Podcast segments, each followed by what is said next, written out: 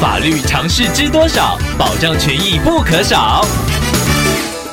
欢迎收听《法律知多少》时间，我们请到台湾瑞银法律事务所律师郑瑞伦来为您解答法律上的疑惑。各位听众朋友，大家好，我是郑瑞伦律师。郑律师您好，听众朋友平子透过官网留言板想要请问您，最近他发现有人把家里的纱窗烧破一个洞，接着伸手从破掉的洞开启门把闯入家中，后来惊动了家人，也喝止对方离开。根据了解，入侵者持有中度智能障碍手册，不过已经是累犯多次，想要请问郑律师，如果对方再次犯行，这该如何处理呢？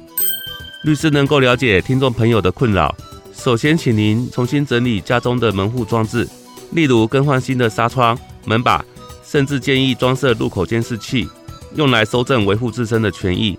第二点，建议您可以向辖区派出所备案或者是报案，告诉警方这一名入侵者已经有多次闯入家中，请警方日后要加强巡逻取缔，并且要联系卫生所。来查询这一名入侵者是不是卫福部精神疾病照护系统的列管个案。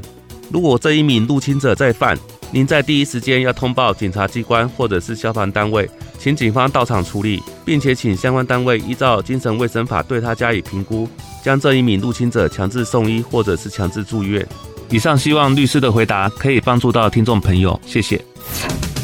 法律知多少？小小常识不可少，让您生活没烦恼。